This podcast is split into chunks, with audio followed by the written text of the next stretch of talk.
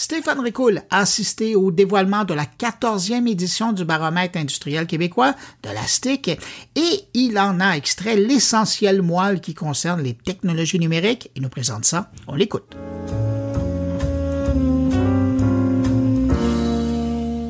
L'association STIC, qui a pour mission de développer les relations d'affaires et d'améliorer la compétitivité des entreprises manufacturières afin de favoriser l'essor de l'économie québécoise,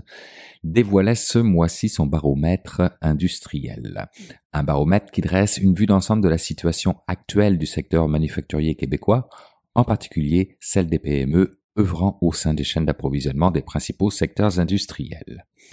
Pour bien vous situer le secteur manufacturier, Sachez qu'en 2021, 92% des établissements avaient moins de 100 employés et 97,9 d'entre eux avaient moins de 250 employés, ne laissant la place qu'à un maigre 2,1% des établissements avec plus de 250 employés, soit au grand total 281 établissements seulement pour tout le Québec. Pourtant, le PIB découlant des biens fabriqués s'élevait à 49,1 milliards de dollars en 2022 les ventes à 213 milliards de dollars cette même année, représentant tout de même 25% du total canadien, et le nombre de salariés 444 000, soit 11% des emplois totaux du Québec et 28,3% des emplois manufacturiers canadiens. Une belle performance qui fait que le PIB par emploi était beaucoup plus élevé dans le secteur manufacturier en 2022 que pour l'ensemble de l'économie québécoise, avec 111 638 dollars versus 98 751. En incluant l'aérospatial, c'est le matériel de transport qui arrive en tête, avec un équivalent de 13,5% du PIB du secteur, suivi du monde alimentaire avec 12,2%, puis premier sous la barre des 10% avec 9,4% exactement, la transformation des métaux. Enfin, sachez que le secteur manufacturier québécois se démarque par l'importance de ses exportations qui en 2022 représentaient 87% de la valeur totale des exportations québécoises, avec comme destination cible sans surprise les États-Unis qui représentent 73% des augmentations en hausse de 2 points de pourcentage et très loin derrière la Chine, représentant son second marché avec 3% des exportations totales en 2022 en baisse de 1 à 2 points de pourcentage. On comprend que c'est pour le Québec un secteur d'importance, mais qui malheureusement, selon les prévisions, risque fort de subir un ralentissement marqué en 2023 avec une croissance envisagée de 0,3% comparativement à 2,5% pour le reste du monde et devra patienter à 2024 avant que son économie se redresse graduellement. Et le numérique ou les technologies auront un rôle important à jouer, d'une part dans le développement de nouveaux marchés et de nouveaux clients, pour lequel 84% des entreprises manufacturières déclarent avoir des projets en 2023,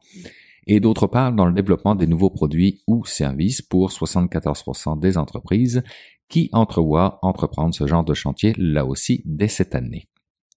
Tout ça pour contrer aussi en partie les impacts de l'inflation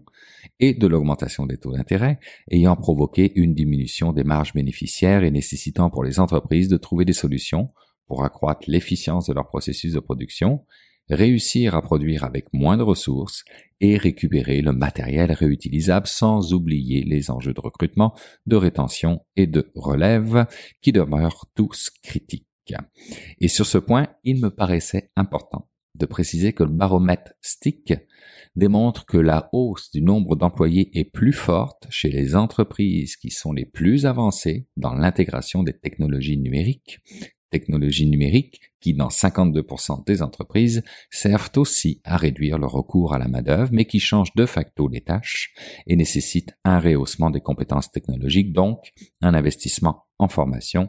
en gestion du changement et en développement organisationnel. Cependant, il est clair que dans ce baromètre, qu'investir dans les technologies numériques est bénéfique en matière d'effectifs, je le disais tantôt, en matière d'exportation, la probabilité de vendre à l'international est nettement plus élevée et en matière d'engagement environnemental. C'est ce qui est communément appelé l'industrie 4.0 qui essentiellement est celle qui repose sur l'utilisation des technologies numériques et des données numériques afin d'améliorer la performance des entreprises en termes d'efficacité, d'efficience, de qualité et de satisfaction de la clientèle. Et trois quarts des répondants au baromètre STIC l'ont bien compris puisqu'ils considèrent l'implantation des technologies numériques comme étant une priorité assez ou très importante, une hausse de 4 points de pourcentage par rapport au baromètre précédent. Un pourcentage qui monte carrément à 94% pour les plus grandes entreprises qui ont déjà plusieurs technologies numériques d'implanter. C'est un peu le concept de si on y goûte, on y prend goût, puisque les entreprises peu avancées dans le virage numérique accordent aussi peu d'importance à l'enjeu de numérisation. Malgré tout, c'est dans une proportion assez importante que les entreprises ont réalisé certaines initiatives pré-virage numérique, comme la mise à niveau de l'infrastructure TI à 80%,